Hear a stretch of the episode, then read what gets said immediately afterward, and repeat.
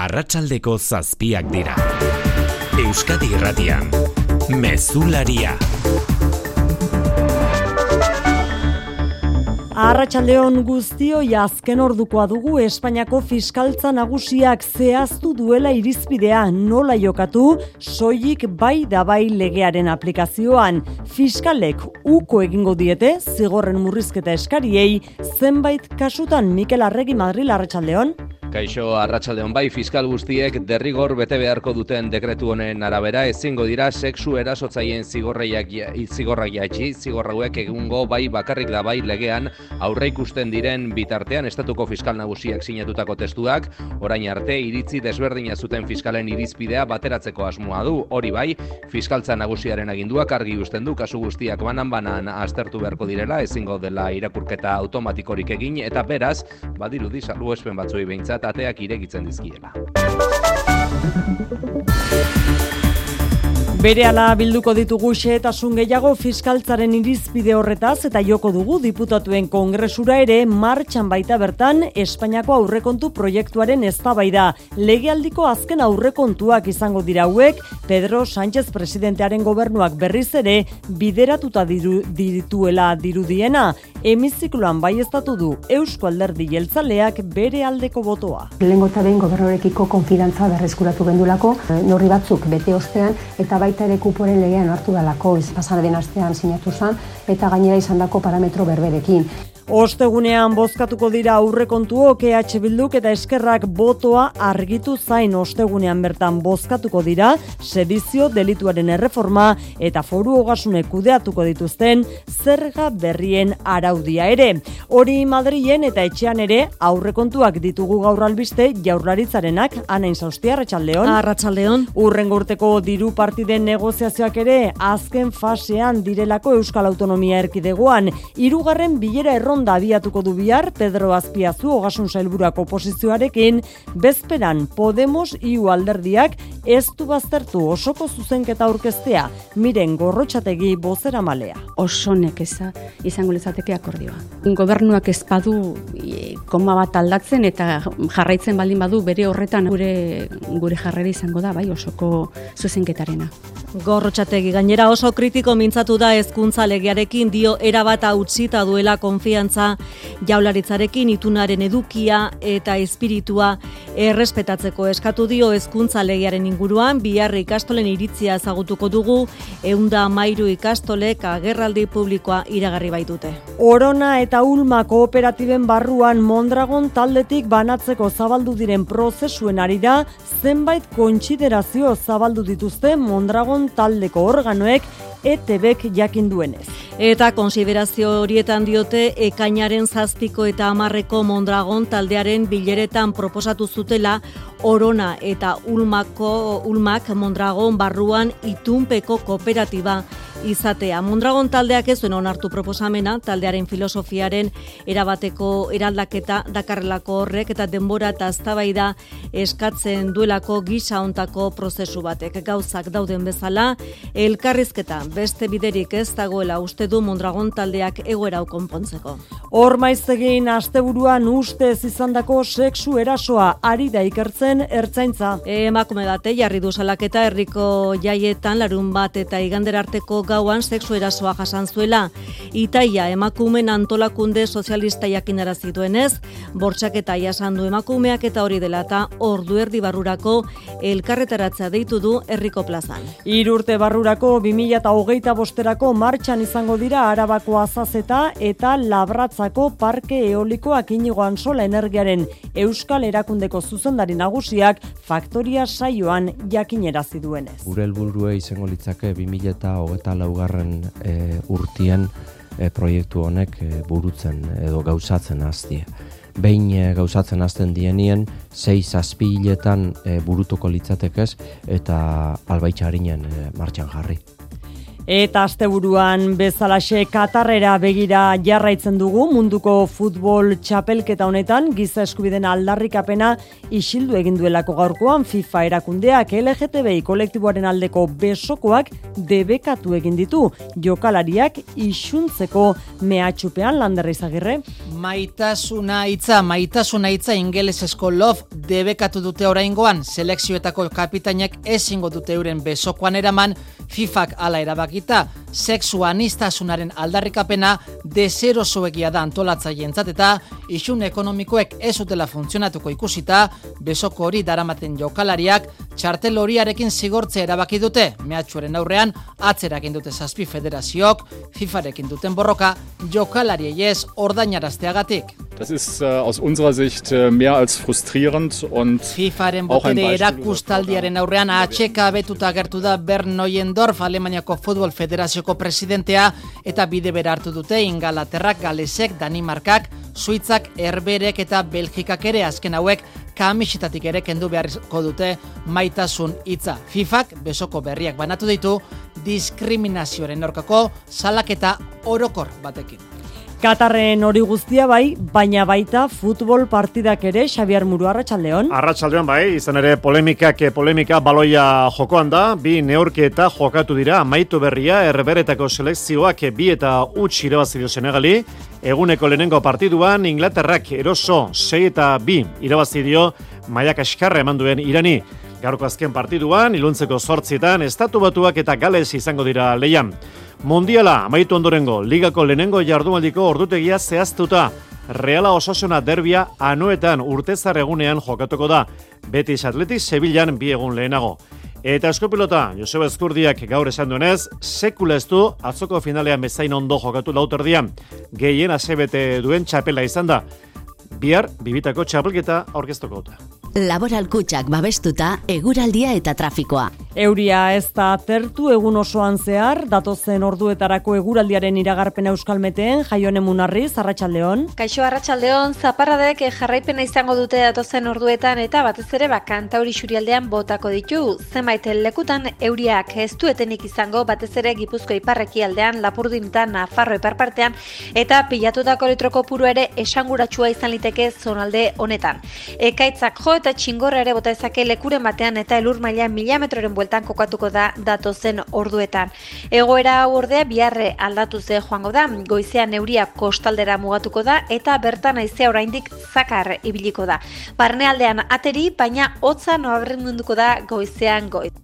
Basan behar dugu abisu horian gaudela, eh? prezipitazio iraunkorrak eta aizetea tarteko itxasaldean gainera, alerta laranja ezarriko da gauerdian, bost metro arteko olatuak espero direlako gauzakorrela donostian esaterako, itxita daude dagoeneko paseo berria, zurriolako espigoia eta aizearen horrazia eta itxita izango dira bihar egun osoan ere.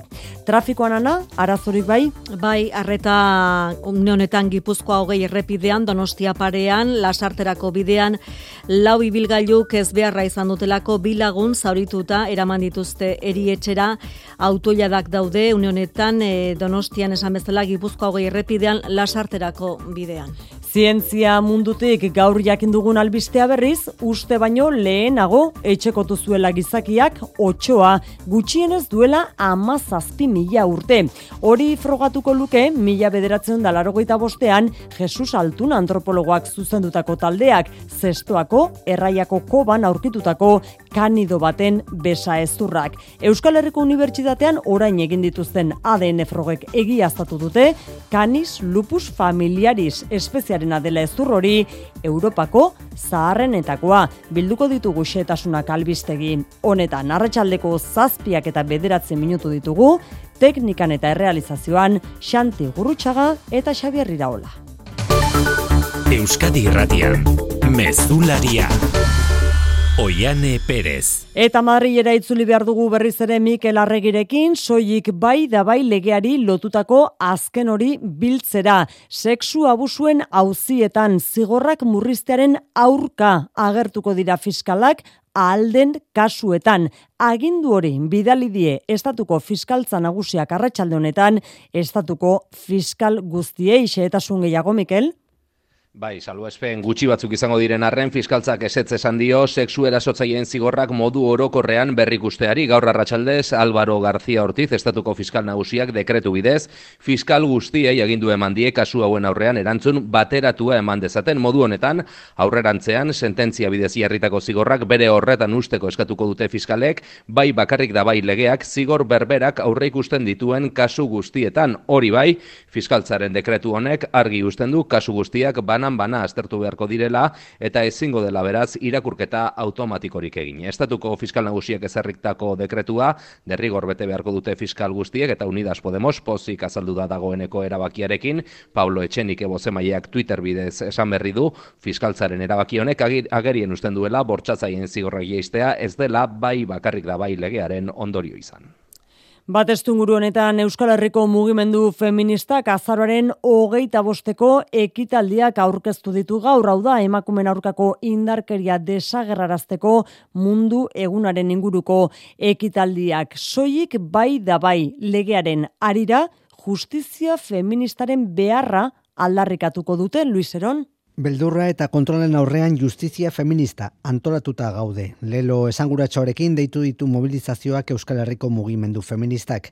Soilik bai da bai legearen inguruko eztabaidan ez dute sartu nahi politikoa dela argudiatuta, baina feministek justizia munduaren machismo endemikoa salatu dute. Izia erazpeitia Euskal Herriko mugimendu feminista. Mugimendu feministak pentsatzen dau legeen interpretazioa eta legeen aplikazioa beti izan dela machista. Eta ere judizialean violentzia instituzionala erreprositzen dela behin eta berriro. Zentsu horretan salatu dugu epaileen formakuntza feminista esa eta horren ondorioak Andreok epairatzen duguz. Zehaztu dutenez feminismoaren olatuak diren guztietan sistemak geldiarazteko mekanismoak abiatzen ditu eta inderkeria matxistaren egoera oso gutxi aldatu da. Azaroaren hogeita bosteko mobilizazioi begira enplazamendu zehatza gizonezkoi, Elene Lopetegi. Gizonei dagokizuen ardura hartzeko exigitzen dizuegula utzi erasotzaile izateari eta konplize izateari. Hartu egorak eskatzen duen ardura eta erantzukizuna. Azaleko diskurtsoek ez dute balio praktikan ez ba aldatzen. Indarkeria matxistaren orka eta antolakuntza feministaren aldeko mobilizazioa kostiralean Bilbo, Donostia, Gastaiz eta Iruñean izango dira eta larun batean Baionan. Baina gainontzeko herrietan ere mobilizatzeko deia egin du Euskal Herriko mugimendu feministak. Justizia feminista aldarrikatuko du bai mugimendu feminista kostiralean ba gaur ezagutu dugu manada taldeko kide batek aurkeztu duela jada bere zigorra berrikusteko eskaria Nafarrako auzitegi nagusian. Soilik bai da bai legea aplikatu 15 urteko espetxe zigorra Amairu urte eta bederatzi hilabetera murrizteko eskaria aurkeztu du Angel Boza zigortuaren abokatuak iruñean. Gipuzkoan berri zormaiztegiko jaietan izandako sexu eraso bat salatu du emakume batek. Ertzaintza ikertzen ari da gertatutakoa. Bortxaketa saiakera izan dela esan du. Itaiak momentuz ez dute ino ratxilotu izaruin zausti? Herriko jaien testu inguruan izandako sexu erasoa ari da ikertzen ertzaintza, emakume batek salak eta jarri eta gero. Gauerdiaren bueltan larun batetik iganderako gauean izandako erasoa litzateke, segurtasun sailaren arabera, ikerketa zabalik du ertzaintzak, baina oraingoz ez dute inor atxilotu. Itaiak jakinarazi duenez, bortxak eta saiakera izan da ormaiztegikoa, emakumeen antolakunde sozialistak elkarretaratze ditu du herriko plazan, arratsaleko zazpiter dietan. Ertzaintzak bien bitartean sei agentetik bakarra du emakumezkoa gaur egun eta horretan eskuartzeko konpromisoa dirazi du jaurlaritzak datua ez baitator bat gobernuak dituen balioekin. Horregaitik 2026rako emakumezkoen portzentajea bost puntu igotzeko helburua jarri du Josu Erkoreka segurtasun sailburuak hau da. Euneko berrogeira igotzea emakumeen presentzia ertzaintzan bide horretan besteak beste iragarri du ezabatu egingo dela emakumezkoen gutxieneko altuera edo garaiera metro eta irurogeikoa izatearen baldintza. Bada beste modu bat erretirorako aurrezteko. Azalpen harri ezan bardu. Etorkizuna nola planifikatu ondo uler dezazun. Dena azaltzen dizun horbaitek soilik lagun diezazuke erretirorako aurrezten. Gure gestoreek adibidez, laboralkutsaren biziaro aurreikuspen planak. Azaldu, ulertu, erabaki. Laboralkutxa, bada beste modu bat. Langabezian geratu zara? Lanbideren aukera berri programak. Lan merkatura itzultzeko prozesuan laguntzen dizu. Informa zaitez lanbideren webgunean laguntzeko gaude. Eusko Jaurlaritza, Euskadi, Auzolana. Euskadi Irratiko Faktorian lagunak batzen ditugu. Joni Manol etxabe baritonoa da. Kaixo, egunon, Joni Manol. Hau, kaixo, egunon. Hombre, Joni, kaixo. kaixo, Clara. Joni nire girbil izan zartzuelan. Aba, hau ez genuen espero, eh? bai, bai. Ba, ba. izan ginen, bera leokadia eta ni nika nintzen, eta justo bikoteko mikotako bat. Ah, begira, bera zartzuelan pareja izan zineten. Bai, Faktoria. Egunero, ustekabea atxeginak. EITBek Mondragon taldearen zuzendaritzak bazkide eta kooperatibei bidalitako txostena eskuratu izan du arratsalde honetan. Bertan zehazten du zuzendaritzak zertan den ulmak eta uronak Mondragon taldetik banatzeko zabaldu duten prozesuaren aurrean duen jarrera ekaitzagirre setasunak zentzu dira. Lau puntuko txostenean zuzendaritzak bazkidei azaldu die ekainaren zazpian eta amarrean Mondragon taldeak egindako bileretan proposatu zutela oronak eta ulmak Mondragon taldearen barruan itunpeko kooperatiba izatea, baina Mondragonek ez zuen onartu proposamena taldearen egungo antolak eta ereduaren erabateko aldaketa ekarriko lukeelako horrek eta gisa horretako erabaki eta proposamenek denbora eta eztabaida luze eta sakonagoa eskatzen dutelako. Ondorioz eta behar bezalako eztabaida eta parte hartze prozesuak egiteko denborarik ez zegoelako ez zuten eraman eredu aldaketaren gaia joan den astean egindako kongresura. Mondragon, bere kooperatibek erabakitzen dutena izango dela dio, zuzendaritzaren txostenak, eta gauztak daudenean elkarrizketa beste biderik ez dagoela egoera konpondu eta bideratzeko. Ikusi beharko da orain, zer erabakitzen duten, orona eta ulma kooperatibetako bazkideek, abenduan egiteko aduten bozketan, taldeko gainontzeko kooperatibak batekin datera ziren joan den astean donostian egineko kongresutik. Madriera diputatuen kongresura itzuli behar dugu ezpairi gabe aste eman korra izango den honetan politikoki, ostegunean bozkatuko dira kongresuan aurrekontuak eta baita aurrekontuen horien negoziaketan parte izan diren sedizio delituaren erreforma edo banketxe eta energia enpresai ezarreko zaizkien zergen araudia ere. Horiek bideratuta Mikel, badirudi aurrera egingo dutela Sánchezen dirukontuek arratsaldean berriz ere bai, bai bakarrik da bai legearen arira sortutako polemika hori atzean utzi nahi du Espainiako gobernuak eta horretarako itzordu garrantzitsua du asteon kongresuan gaur arratsaldean 2023ko aurrekontuen eztabaida hasi da eta sorpresarik ezean ostegunean emango zaia argi berdea honekin batera sedizio delituaren erreforma eta banketxe eta enpresa elektrikoei jarriko zaien zerga berezia ere onartuko ditu kongresuak. Horregatik pesoetik gaur Pilar Alegria bozenbaileak argi utzi du. La salud de este gobierno de coalición y las buenas relaciones gobernuaren osasuna ekintzen bidez erakusten dela alegria gogoratu du kongresuak gobernuaren 170 marrekimen onartu dituela legealdi honetan gobernuaren indarraren erakusgarri. Aste honetako hiru bozketatan bide lagun dituen alderdien babesa izango du Espainiako gobernuak tartean Eusko Alderdi Jeltzalearen Idoia Sagasti Zabal diputatuak dio ostegunen arte denbora dagoela gobernuaren konpromiso gehiago lortzeko. Plenoa ez da amaitu eta mm, uste dugu ba, beste emendakineren bat eh, sartuko dala e, oraingo oraingo astean. PNV izan da aurrekontuei baiezko botoa iragartzen lehena Euskal Herria Bilduk datozen ordutan argitu dezake egingo duena baita Eskerra Republikanak ere. Euskal Autonomia Erkidegoan berri, zirugarren bilera erronda egingo du bihar Pedro Azpiazu, Ogasun eta Ekonomia Sailburuak oposizioko alderdiekin. Ia CH Bildurekin lortu zuen aurreneko aldiz jaurlaritzak akordioa, baina oraingo honetan oposiziotik zail ikusten dute adostasun batera iristea, xunarozena. Jaularitzaren azken proposamena behintzat ez dituzte begionez ikusten eta miren gorrotxategik jakinarazi duenez osoko zuzenketa aurkestetik gertu dago elkarrekin Podemosio koalizioa. Gobernuak ez badu e, koma bat aldatzen eta jarraitzen baldin badu bere horretan, hau da, partidan mugimendu txikia eta konpromiso politiko utxak eskintzen baldin badizkigu gure, gure jarrera izango da, bai, osoko zuzenketarena. Datorren astelenean amaituko da, legebiltzarrean aurrekontu proiektuari zuzenketa zuzenketak aurkezteko epea. Oposizioko alderdiek esalatu dutenez, iragarritako konpromiso politiko asko lehendik ere badaude eta ez dituzte nahikotzat hartzen jaularitzak mai gainean jarritako berrogeita malau, berrogeita bat eta hogeita zazpi milioi euroko proposamenak. Giro honetan elkartuko dira Pedro Azpiazurekin, EH Bildu Elkarrekin Podemosio eta PP Ciudadanos, azken aukera itxi gabe, baina akordioa urrun ikusten dutela. Nafarroan hezkuntza departamentuak ordutegi jarraituaren izaera esperimentalaren amaiera iragarri du eta orain ordutegiak ikastetxedan izan duen eragina ebaluatuko du foru agindu berria onartu aurretik. Hartara ikastetxeek erabaki beharko dute bi ikasturte barru ordutegi jarraituarekin jarraitu nahi duten edo ez. Patxi irigoien. Hezkuntza komunitateak eskatu dio gobernuari diagnostiko zehatzagoa helaraztea eskola ordutegien eraginaren inguruan eta Carlos Jimeno buru duen departamentuak egutegi bat sortuko du foru agindua onartu bitarteko pausuen berri emateko. El departamento ha decidido establecer un calendario para la nueva regulación que permita conocer previamente el resultado de Ordutegi jarraitua ezarri duten eun eta berrogeita amairu ikastetxe dira Nafarroan egun eta ordutegi malgua ezarri duten hiru.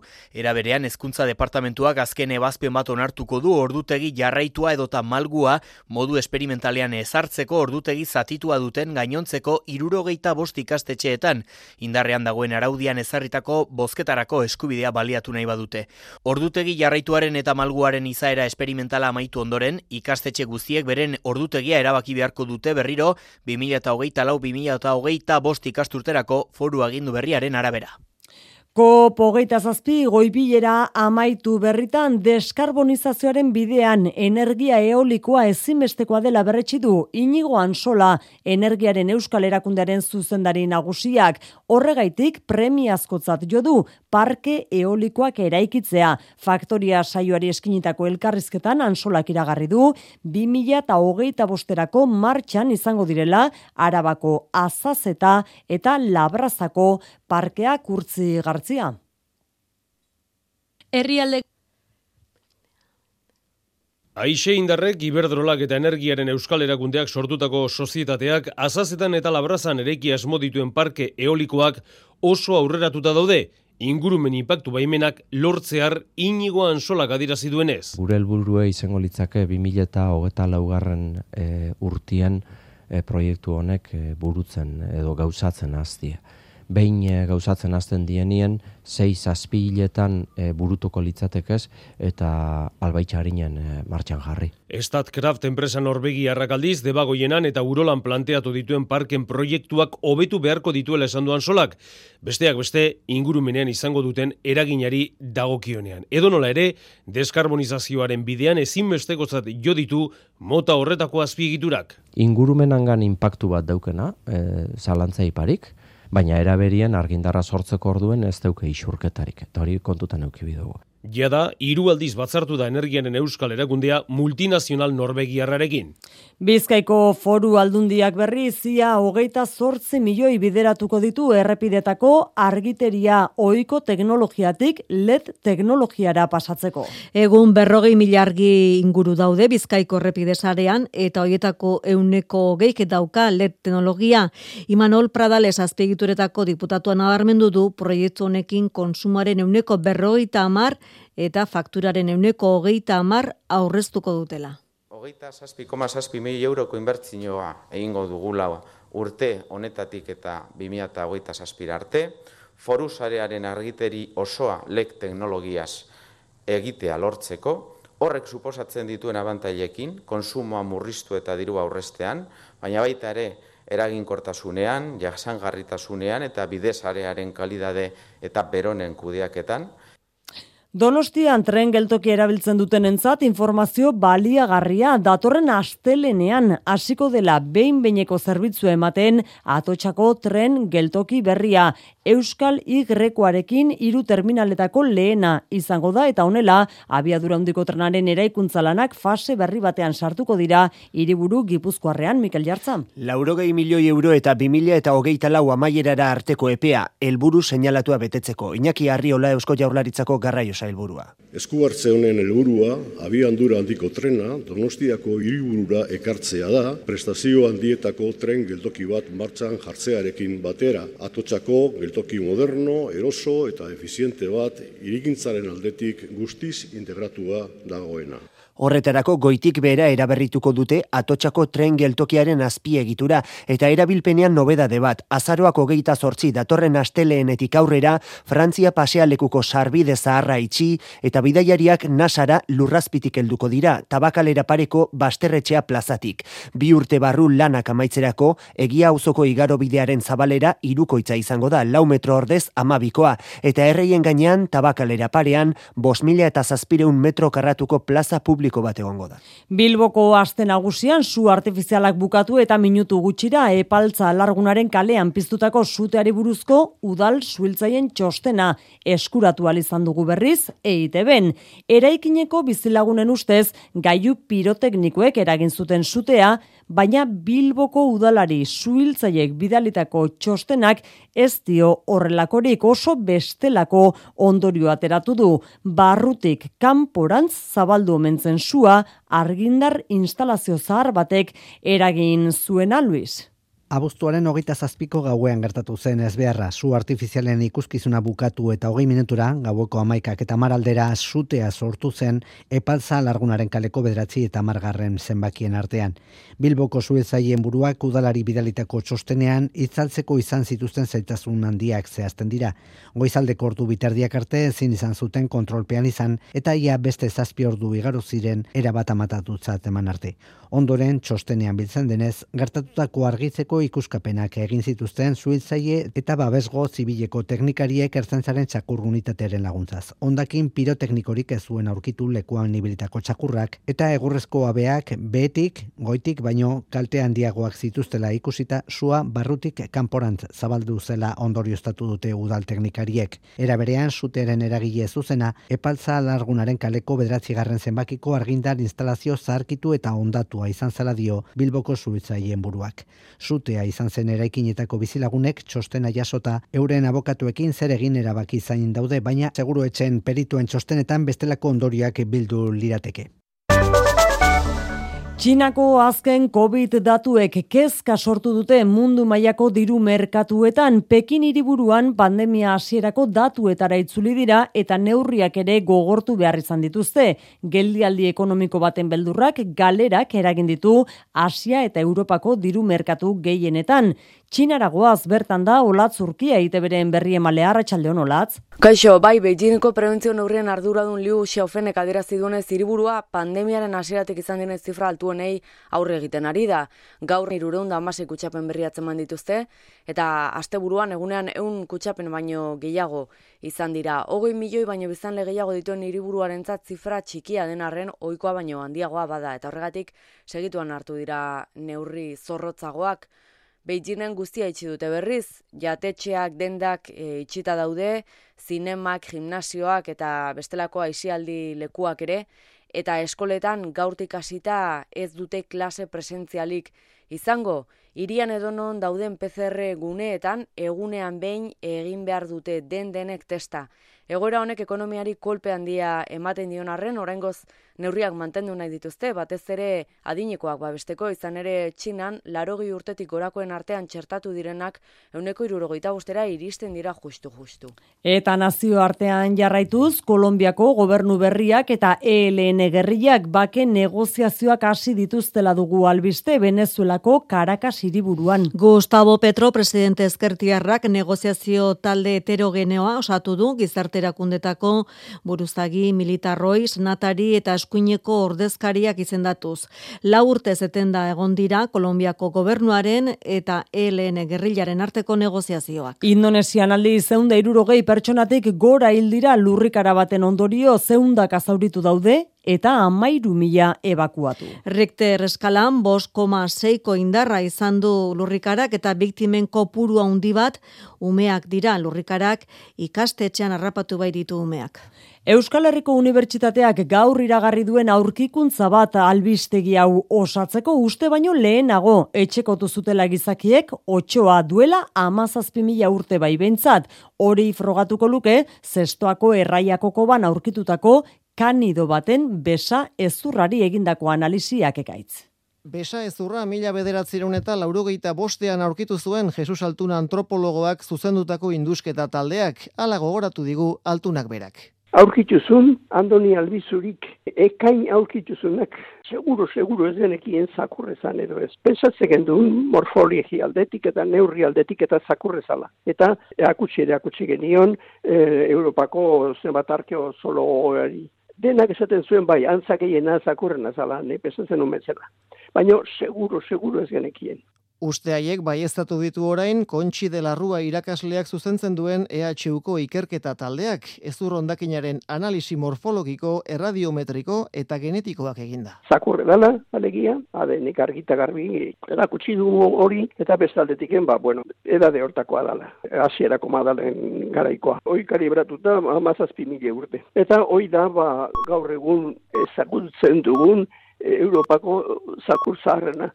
Canis lupus familiaris etxetxakur espeziaren adela besa ezurra Europako zaharrenetakoa litekena da beraz, otxoaren etxekotzea orain arte ustezena baino lehenago gertatu izana.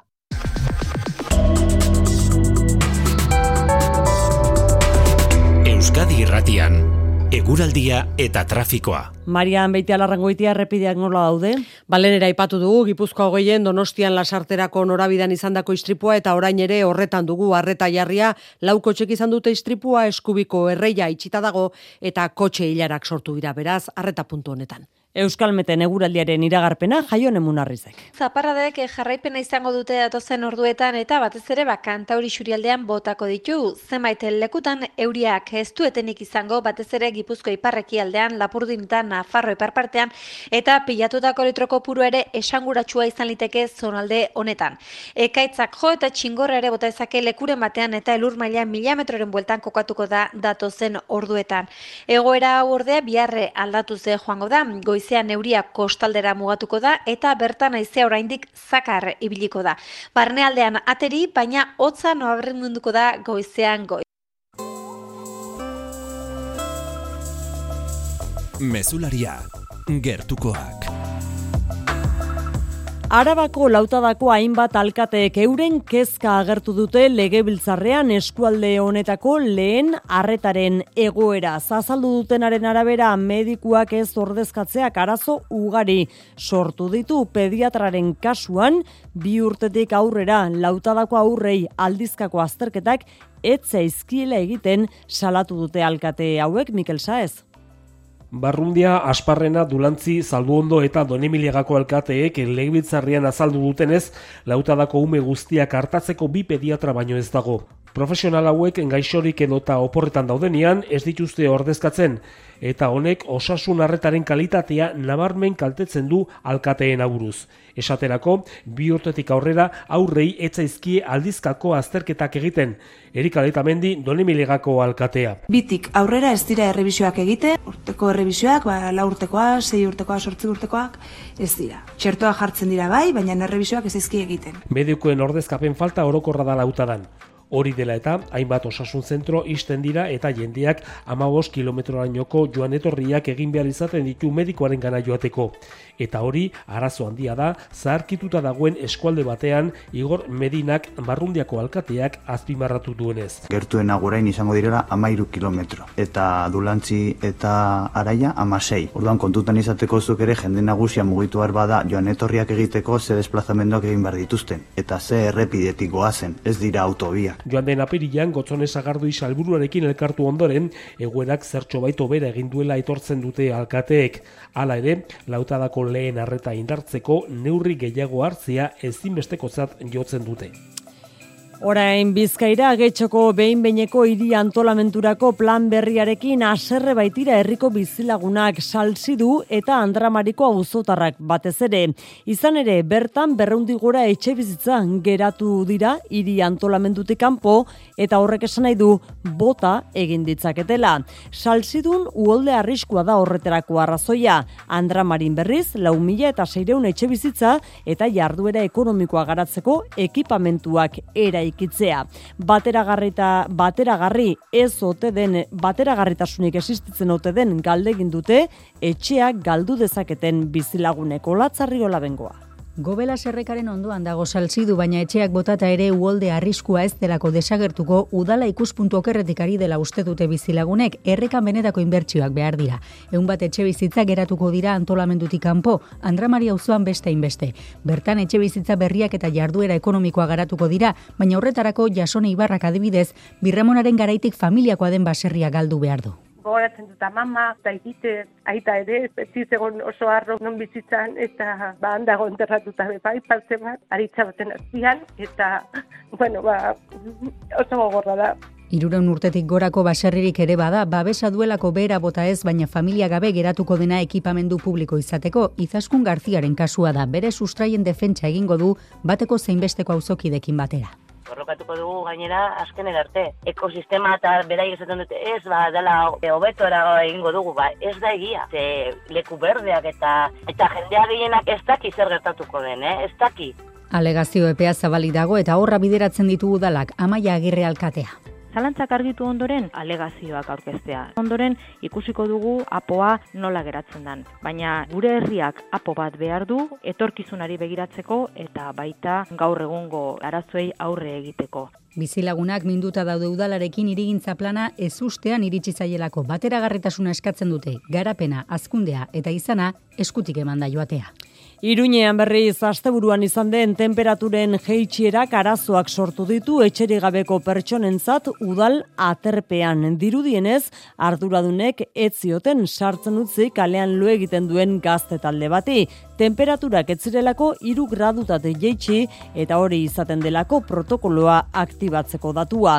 Hainbat kolektibo sozialen protesten ondotik eta udalaren esku hartzearekin arazoa konpondu eta asteazkenera arte bertan lo egiteko aukera izango dute Aitor Perez. Eguraldi txarra zetorrela ikusita Iruñeko udalak etxerik gabeko pertsonentzako aterpea irekitzeko protokoloa martxan jartzea erabaki zuen ostiralean. Larun batean baina kalean lotan zeuden gazte batzuk gerturatu zirenean arduradunek etzieten sartzen utzi eta zubi baten azpian pasabear izan zuten gaua. Egoeraren berri izan eta berehala elkarri laguntza elkartea udalarekin eta aterpeak kudeatzen duen enpresarekin harremanetan jarri zen. Batzuekin eta besteekin hitz egin ondotik konponbidea heldu zen Mikel Otazu kolektiboko ordezkariak Radio Euskadin azaldu duenez. Nos atendieron y, y conseguimos una solución. Y la solución Bere hitzetan, lortutako akordioaren ondorioz, gazteetako batzuk behintzat aterpean luegituko aukera izan dute plaza guztiak beteta. Baitaude udalako arbatean adierazi duenez, konpromisoa asteazken arte lotu dute eta egun horretan egoera berriz ere aztertuko dute. Bien bitartean, elkarri laguntza elkarteak salatu du, gaur egun laro gehiaboz gazte migratzaile kalean lo egiten dutela iruñean, egoera kezkagarria are gehiago negua ate joka dugun honetan. Cultura Leyoa. Eta kulturan Ester Ferrer dugu albiste artista donostiarrak obra bat emango baitu duaitzan atotxako tren geltokiko plaza berrirako. Trenbideen gainean eraikiko den zabaldegi horretatik sarbidea izango da tabakalerako bigarren solairura eta sarrera berri horren atariko mosaiko erako zoru instalazio bat izango da inoa gerre. Abiadura handiko trenaren atotxako geltoki gainean plaza bat eraikiko dute eta plaza horretatik tabakalerako bigarren solairura sartzeko aukera izango da. Sarrera berri horren atarian, zeramikazko alfombra bat balitz bezala, zoru instalazio bat jarriko dute. Ester Ferrer artistaren zenbaki lehenen poema serieko obra berri bat. Edurne Ormazabal tabakaleraren zuzendari orokorra. Tabakaleraren sarreran kokatuko da eta izaera artistiko zornituko du ingurune osoa. Amabost metro karratuko zoru instalazio honetan, berdea eta urdina izango dira kolore nagusiak. Ester Ferrerren hitzetan horiek dira, donostiak eta zehazki paseo berriak iradokitzen dizkion koloreak. Para mí San Sebastián es verde y azul. Esta obra es el paseo nuevo. Arestian esan bezala urdinez eta berdez jantzeko du ba Ester Ferrerrek tabakalerako sarrera berrian egingo duen esku hartzea. Ohikoa denez bere obran, lan berri honetan ere egiturak zenbaki lenak izango ditu oinarrian. Sophie Germen matematikari frantsesaren zenbaki lehenak hain zuzen ere. Una mujer matemática olvidada hoy pero que ahora está reapareciendo. Frantziar iraultzaren egunetan bizi izan zen Sophie Germain matematiken jeinu autodidaktari eskainina izan dio Esther Ferrerrek obra hau ikusgai izango da tren geltoki berriko obrak bukatu ostean aurre ikusten dutenez 2024garren urtetik aurrera. Bilbao Orkestra Sinfonikoaren eun urteko historia biltzen duen komikia plazaratu du berriz instituzioak kike infame irudigilea da obraren egilea. Zortzireun da berrogeita marra ale argitaratu dira eta bizkaiko udalean, kontserbatorioetan, musika eskoletan eta udal liburutegietan banatuko da. Juan Ramon Martiarena. Eun urte musika egiten da bosen mendearen historia biltzen duen komikiaren izenburua. Alegiazko batuta bat da komikiaren oinarria, bosen historia kontatzen du. Batuta hori orkestraren lehen zuzendariari eman zioten mila bederatzerun da hogeita bian, Agman Marsiki, martxoaren sortzian egindako lehen kontzertua zuzentzekoen zuzen ere. Orduz geroztik zuzendariz zuzendari igaro da gaur egun arte. Ibon Aranbarri orkestraren zuzendari nagusia oso gustora komikiaren emaitzarekin, besteak beste, kike infame egilea leuntasunez eta maitasunez hurbildu delako bosen historiara. Komikiak nola ez historiaren ardatza jarraitzen dola, baina kike hurbiltzen dela gure historiara leuntasunez eta zango nauke batxare maitasunez. Era horretan hurbiltzen da bertan agertzen diren e, pertsonen onduan eta bere gora berak eta bere zailtasunak e, azaltzen dituzta. Eun urte musika egiten komikiaren zortzirun da berrogeita mar ale argitaratu dira eta bizkaiko udaletan, konservatorietan, musika eskoletan eta udal liburutegietan banatuko dira. Publikoaren aldetik harrera ona izan ezkero, baliteke salgai jartzea. Kirol albistea jarraian zortziako gehi gutxi ditugun honetan eta gaurkoan Xabier Murua lauterriko finalaren biharamunean, ezta? Hori da, eta Joseba Eskurdiak eh, hitzegin berri du kepa barlankiderekin eta bere hitza jasoko ditugu berehala. Eta pentsa, zer esan duen, sekula ez duela atzoko finalean bezain ondo jokatu lauterdian gehien asebete duen txapela izan da atzokoa.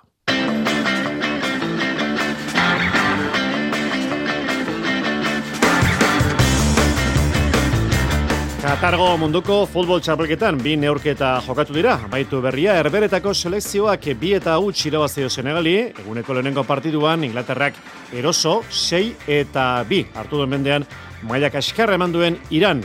Gaurko azken partiduan, iluntzeko sortzietan, estatu batuak eta gales izango dira leia. Mundiala amaitu ondorengo ligako lehenengo jardunaldiko ordutegia zehaztuta. Reala ososuna derbia anuetan urtezar egunean jokatuko da Betis Atletis Sevillan bi egun lehenago. Iker Vicentek bigarren mailako aizkolarien txapelketa irabazita biribildu du asteburua otsagaiakoak ezingo du atorren igandean biribilan jokatuko den lehen mailako finalean parte hartu. Eta golfean, John Ramek amaiera ederra eman dio Europako zirkuitori, Dubaiko torneoa irugernaldiz irabazita, barrikakoak, Bahamasen, Tiger Busek antolatzen duen maixuen torneoan izango du urren gorronka. Entzule launok arratsaldeon, zazpiketa berrogeita bi minutu, kirol tartea iluntzeko sortziak bitartean, eta hasiera honetan Joseba Eskurdioren hitzak bildoko ditugu, lautordiko txapelketako irugarren txapela etxean duela, Gaur arratsaldean arbizun, kepa iribar lankiderekin, bere alboan e, izan da. Kepa, arratsaldeon. Arratsaldeon, Xavier. Pozik noski Joseba Eskurdia, atzo Bizkaia pilotalekuan, gordetzeko moduko finalean, jokin altunari, hogeita bi eta hogeita bat ere bazita. Pozik gustora, baina nekatuta ere bazegoen, ez da? Nekatuta bezain pozik esango nuke, eta azebet eta bezain ustuta aurkitu dugu arbizuko erraldoia. Atzo, berak aitortu du, frontoitik etxerako bidean, kotxean berakada ere sentitu zuen batipat, ba partidako finaleko tentsio tentsioak eh, eragindakoa ondoren eh, bapoa faldu zuten eta frontoiko tabernatik bota zituzten arte ospatu zuten arbizun bertan eh, txapela. Noski galdera egin diogu, Joseba, nola zaude? Ba, txikitua, txikitua. Baina bat izbat partidutik ez, e, bain notatzen da tensio puntu horrekin ba muskuloa dena profin da gorputza, nekatua, eta jo gauen ez ginen deskanso hondik eman, eta izan ba, dena gehitzala ez, baina segi izan ba, mezi izan dula, txapelonek, ongi ospatzea, ongi bukatzea duna, eta izan ba, oain, egun batzutan lasaitu, gorputzai buelta eman, eta berba lortzen den puntu hartza berriz.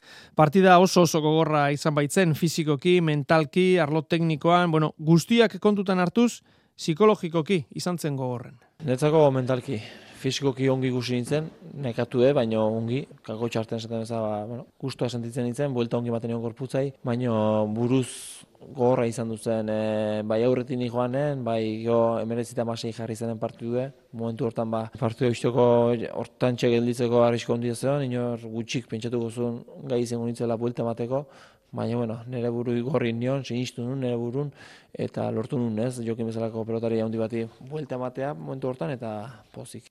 Kaiolan inoiz jokatu den partidarik onena izan zela esatea, ez da ikaragarrizko gehiagikeria. Partio honak inditu lautertin, baina jokin handi bati eustea, jokinek defenditu asko itio, esekitu iten dizu tantoa bukatzea, opari gutxitea, eta bai izan zela netzak nik uste, bai buruz, bai fisikoki, bai taktikoki gehiena esekitu nahi zen, o esekitu izan diten partidua, ez da nik uste partiduk hobenetakoa bai izan dela nire atzokoa. 2018an bi txapela irabazi zituen arren, 2022 bi hau da, eskurdiaren ustez, bere urterik osoena, ba, urteko txapelketa guztiak eh, kontutan eh, hartuz gero gogoratu manoman izan finalere eritsi zen, lauterdiko irabazi du, eta binakakoan tolosarekin egindakoarekin ere posik eh, agertu da. Eta binakakoari ekiteko prazago hain zuzen, ala aitortu digu txapela irabazteak urrengo alortzeko gozea pizteen diolako.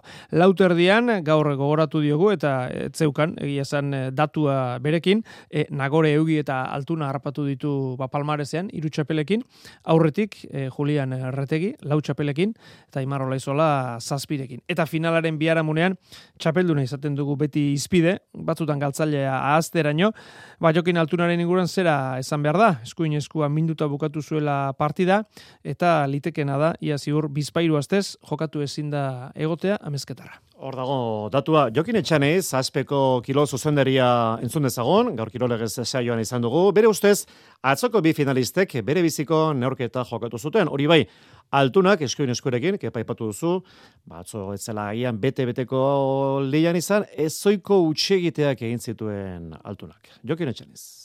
Joseba ikusi izan hasieratik perfecto. Osea, e, disfrutatzen kantxan oso zentrauta, eskerrakin oso ondo e, kantxa dominatzen, eta jokin bera, ba, bueno, momentu askota, ba, bueno, e, sufritzen, alde batetik bestera, ze Joseba geman zion, oza, jarrizun ritmoa, ba, esan erreza eustea, eta eta eta hor egontzan, osea jokin be momentu askotan gero, claro, ikusi genuen ba ze klase daukan, momentu saietan ze ze, ze tanto etaratzen zenan, e, zerbait esatearen jokinena, ba, bueno, igual e, eskuinakin, igual oitxuta garen, ba, ba, bueno, beste, igual utz batzuko pari batzuk intzula, normalean ez duen agitzen zerbait esatearen. Baina, bueno, ez da erresa, gero rimu hortan dena perfecto itea, ez? Final ederra, gogoan garria, historiako finalik onenetakoa, etxan izan iriziz zaila izango dela berriro olakoa ikustea, ez? E, e, abiadura hortan nola jokatu, ez da gitxe ze gertako dan, e, mendik aurrera, e, ikuste dute e, atzokoa, e, urte askotan gogoratuko dala eta eta beharko lukela egotea ba, historian ba, ba, onena ez daki, baina bueno, hor e, lehengo artean bai. Puska batean, aztuko ez dugun finala zalantzarek gabe.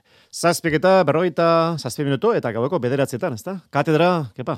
Bai, alaxe da, Joseba Eskurdiarekin izan dugu solazaldi hori osorik e, entzuteko aukera, gero tertulian aztertuko dugu finala zubietarekin, idoaterekin eta zeharrarekin, eta amaika hilabete kantxetatik urrun belauna ba, apurtuta egon den laia salzamendi ere gonbidatu dugu. Ederki, eskarrik asko gero arte. Gero arte. Euskadi irratian, Qatar 2022.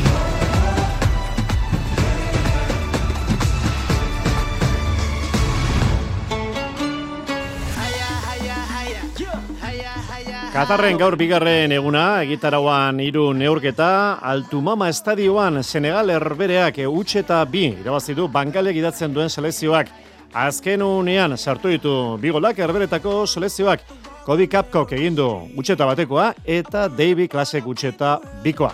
Eguneko lehenengo partiduan Kalifa Estadioan Inglaterrak 6 eta 2 irabazi dio Irani. Neorketa erosoa inglesentzat iraniarrek errastasun asko eman dituzte. Sakak bi gol egin ditu, beste goleatzaileak Bellingham, Sterling, Rashford eta Grizzly izan dira. Irango selezioko bi golak Taremik egin ditu azkenekoa penaltiz.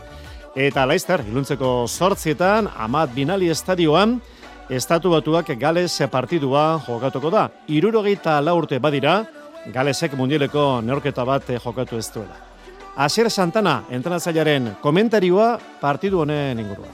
Galesek berak izango du ar hori, ba, azkeneko iruro eta urtean partu hartu ez izan narena, eta, bueno, ba, nik uste dute ondo hasi nahiko duela, maia hona eman nahiko duela, eta, bueno, ba, presio hori izango duela, alde batetik e, aspaldiko parte zorregoteak, ba, e, sortzen bueno, ba, presio hori, eta egia da, bueno, jokadiek ere, bueno, e, maia honekoak, e, galet behil daukagu nik uste dute ia zen maia ematen duen, zer beti maia hobea ematen duen, ba, partidu, bere talde eta nik uste duguna baino, ia ala den, Eta, bueno, nik estatu batuetan bai patu, ba, bueno, ba, azkenen e, selekzio gazte badala, baina, bueno, jokalari honekoa, eta, ba, bueno, ba, pulisiz bera hor dago, teste ere hor dago, bueno, azkenean, nik uste dute, estatu batuetako, estatu batuetako taldeari ere, bueno, ba, inkognita puntu hori jarri bartaio, eta nik uste dut gauza kontu egin ditzakela.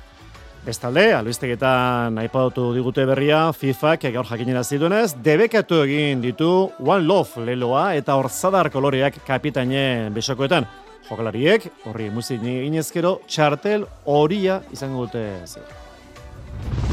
Qatar 2022 Euskadi Irratian.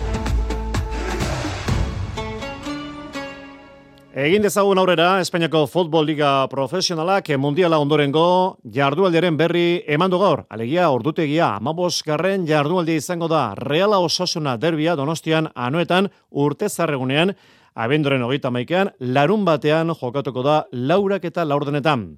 Atletikek bi egun lehenago jokatuko du berea, urteko azken partidua Sevillan, beti zen kontra, abendoren hogeita bederatzean, arratsaldeko zazpik eta laurdenetan. Bigarren maila, ipuruan atzo golik ez, zeibar alabez derbia, leia parekatua, golaukera gutxikoa, azkenean puntu banaketa, berdinketa honekin, alabezek eutxi egin dio, sokapeneko lehenengo postuari, zazpi partidu jarraian galdu gabe, aurkariak ordea ez daude lotarako, eta burgosek irabazi egin duenez, bigarren postura nioiko da, puntu bakar batera dago, Las Palmas puntu bat aterata, alabazen gandik, irura dago eta Ibar salkapeneko boskarna da lau puntura. Eibarrek azken jardunaldietan galdu egin du etxeko irmotasun hori, ipuruan jokatutako azkeneko lau partiotan partiu bakarra irabazi du, beste irurak eh, berdin du. Gaizka horren ustez, atzo bere taldeak garipena merezi zuen alabezen kontrako terbian.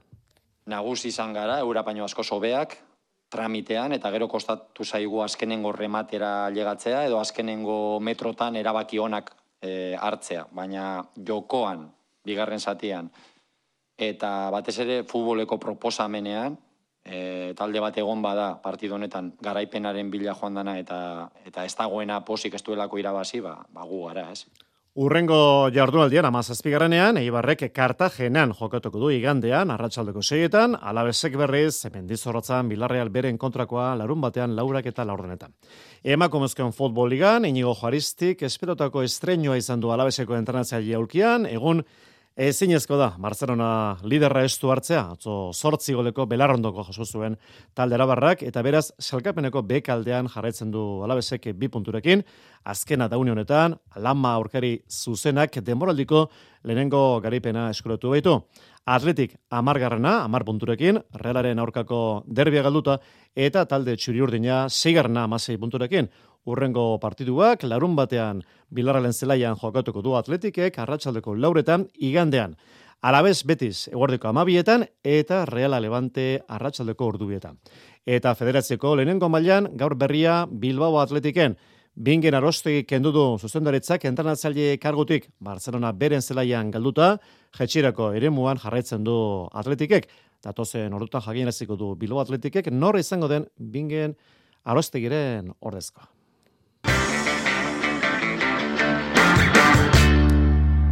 Zazpik eta berrogeita miro minutu, Herri Kirolak, Iker Bizente nahi aritu da azkeneko bi honetan, jokatu dire naizkorako bi finaletan, ostiralean donoste ben, Nafarrako txapelketa irabazi zuen, sortzigarren aldiz, eta atzo markinan, bigarren mailako Euskal Herriko txapelketa, Joran Derdelauz.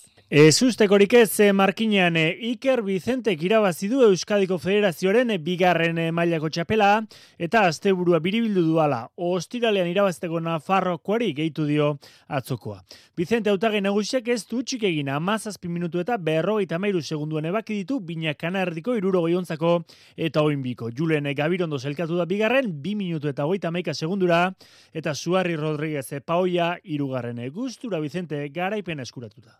Bai, bueno, neko guztua, ez? Nik uste lantxuko nahi dutela, hasieratik bukaera, esan bezala, ba, bueno, neko fuerte hasiko ginen denak, azkenen lana e, nahiko, bueno, motza edo da, eta, bueno, fuerte hasi beharra du, bestela beste galditen du, eta, bueno, ba, hola siga, eta, eta, bueno, ba, bukaera arte eutxi diot, eta guztua. Aurten federazioaren eleiara itzuli da Vicente behetik hasita eta helburu bakarra izan du lehen eh, mailara bueltatzea. Atzoko garaipenarekin lortu du hori eta Gabirondok ere egin du jauzia. Iker Vicente. Azkenen eh, aizkolari fuerte daude federazioko txapelketan, eh? eh esan bezala nik uste egokina etzela, ba, ba, bueno, eh, ni hemen aitzea, baina, bueno, hola suertatu da. Eta, eta bueno, ba, erne bili beharko, kontrarioak fuerte heldu die, eta hemen eh, inork ez duzu paritzen. Gainontzean, e, gaur jokatuko dute azkoitiko idi proba entzutetsutako azken jardunaldia, pagadi zabalen gabirondoren eta zornotzaren ustarria gariko dira, eta bilabasoren marka hobetu beharko dute mantak eskuratzeko. Berro eta mezortzi plaza, bi metro eta lauro iru zentimetro.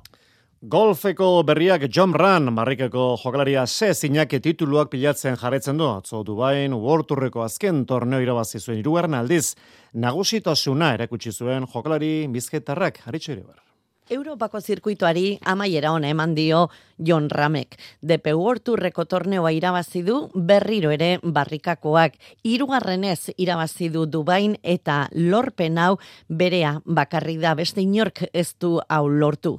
John Ramek e, txapelketa gora beratsua egin du eta bera ere harrituta zen hain geizki jokatu bere ustez eta hala ere irabazita. Hori bai, ama biparraren azpitik nola egin duen, sinistu ezin da dago John Ram. Garbi dago, jokoaren egoera okertu denean, erreakzionatzen eta ondo erreakzionatzen jakin duela Dubain John Ram. Hopefully people can stop telling me that it was a bad year. Uh, Esan daiteke, haundietan utxegin duela denboraldi honetan, baina amar lehenengoetan postu asko lortu ditu. Eta garaipenak Mexikon, Espainian eta Dubain. Orain, Bahametara doa, Tiger Woodsek antolatzen duen maisuen torneoan parte hartzera, abenduaren batetik laura. Eskuboloia, Norbiako emakumezkoen selekzioak irabazi du Europako txapelketa bederatzi aldiz. Danimarka hartu zuten mendean atzoko finalean Norbegiarrek bigoleko aldeaz Jose Maria Palaza. Norvegiako emakumezkoen eskubaloiak bederatzigarren titulua du Europan. Ez da atzoko kontua eskondinabiarren nagusitza, belaunaldi askotan dabiltzea Europako hainbat eskualdeetan aldea murriztu nahirik, baina beti txapeldun berari begira. Behar bada Frantzia gerturatu da Europa iparraldeko selekzioetara, Imanol Alvarez beraberako entrenatzaile eta Espainiako selekzioan estafeko kide dena. Bueno, ez dakize falta da, ez? baina bai, gerturatzea, ja, adibidez Frantza, ez? Netzako Frantza dago hor justu atzian, baina beraiek daukate beste ez dakit nola egiten dute gauzak, baina bai, ikusten da beste beste eskubaloia egiten dutela edo pizkat askarragoa, indartsuago eta ella ez da jende handiekin, ez? Jende txikiekin ere jokatzen dute onde eta niretzako hortik ikasi behar dugu, ez? Europako txapelketaren argi ilunak Imanol Albarezen eskutik. Argitara atera beharrekoen artean, ongi goratzeko modukoa da arau berriekin emakumezkoetan ere eskubaloiak eman duen aurrera pauso. Ba, bai, ados naho, ez? Niretzako oso politxe izan da joko aldetik, niretzako emakumezko eskubaloiak gero eta politxagoa izaten da, eta, bueno, ikusten da, ze audientzia izaten dali da, ez? E, bueno, ez Espainian ere, baina e, pai horretan edo herrialde horretan ere ikusten da nola jarraitzen dute telebistak eta jendia eta hortik ere igual etortzen dira emaitzak, ez? Nabarmendu beharreko bestelako kontuak ere baditu Alvarezek emakumezkoen Europako eskubaloi txapelketatik. Finaleko bi epaileak kenduta adibidez, arbitroak gutxieneko mailara iritsi ezinik ikusi ditu. Niretzako gauza txarrena edo zaik asko gustatu izan da epailearena. Ez, ez, ez da izan politzan niretzako nola egin, nola egin dute lana epaileak, e, ez denak ez, ari ez, Euskal Herriko epaileak ba, oso ondibili dira eta horregatik e, pitatu dute finala. Eta egia, finaleko arbitroak Euskal Herritarra genituen Donostian jaiotako John Bustamante Iruñarra eta Javier Álvarez Bilbotarra. Espainiako ligan moda-modako epaile bikotea antza Europan ere bai. Eta bihar bidazoak Europako itzordua izango du etxean hartaleko Ukrainako motor zaporillaren kontra talde irundarrak galdu genditu. Asobalikako azkeneko bi neorketak, Granollers eta Ademar aurkari zuzenen kontra, eta noski, ba, zuzperraldia, behar du Jakobo Kuetararen taldeak, Jon Azkue, bidazoako jokalaria. Europa gaina desbernia ide izaten, bi partio oso txukun jokatu ditugu, eta, eta bueno, e, gaur ikuste duna ikuste bade aste arten hartalekun, bai, bai talde bezala eta bai afizio bezala, ba, ba seguru bi puntuak etxen gedatzeko e, erresagoa izango dela. Partidua esan da bezala, bihar etxean irunen, gaueko bederatziak laurden gutxetan.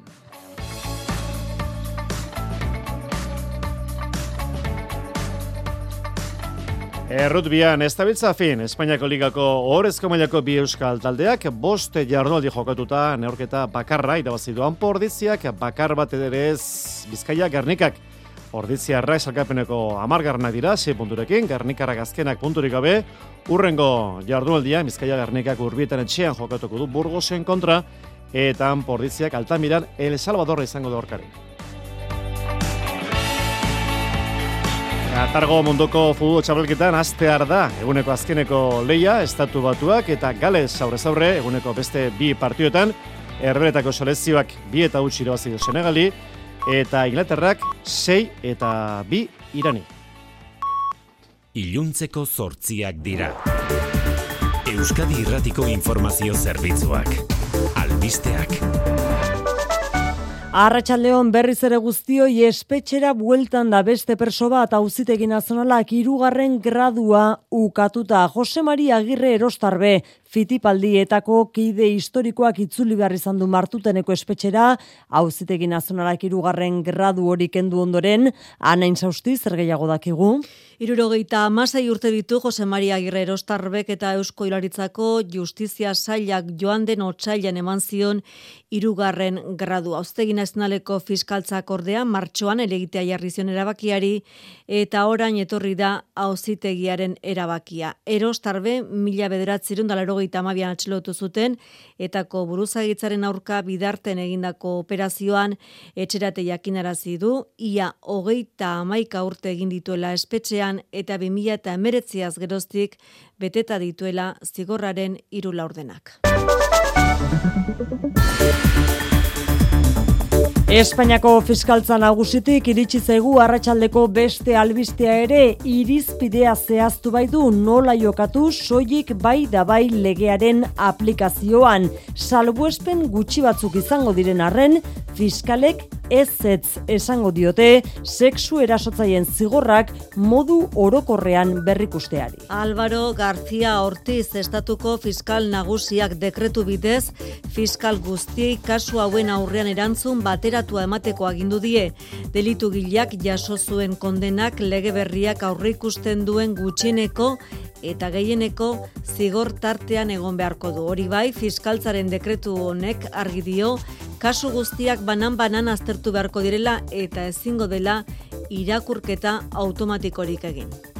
Madrilen martxan da aurrekontuen eztabaida diputatuen kongresuan aldeko botoa berretsi du hemizikloan Eusko Alderdi Jeltzaleak ostegunean egingo da bozketa hori. Bien bitartean azken fasean dira Eusko Jaurlaritzaren urrengo urteko diru partidaren negoziazioak ere. Hirugarren bilera erronda abiatu duko du bihar Pedro Azpiazu Ogasun Sailburuak oposizioarekin. Bezperan Elkarrekin Podemos iu alderdiak ez du baztertu osoko zuzenketa aurkeztea miren gorrotxategi bozera malea. Oso nekeza izango lezateke akordioa. Gobernuak ez badu e, koma bat aldatzen eta jarraitzen baldin badu bere horretan gure gure jarrera izango da, bai, osoko zuzenketarena. Gorrotxategi gainera oso kritiko mintzatu da hezkuntza legearekin dio erabat hautsita duela konfiantza jalaritzarekin itunaren edukia eta espiritua errespetatzeko eskatu dio. Hezkuntza legearen inguruan bihar ikastolen iritzia ezagutuko dugu eunda mairu ikastolek agerraldi publikoa iragarri baitute. Orona eta Ulma kooperatiben barruan Mondragon taldetik banatzeko zabaldu diren prozesuen arira zenbait kontsiderazio zabaldu dituzte Mondragon taldeko organoek EITBek jakin duen. Eta konsiderazio horietan diote ekainaren zazpiko eta amarreko Mondragon taldearen bileretan proposatu zutela oronak eta ulmak Mondragon barruan itunpeko kooperatiba izatea.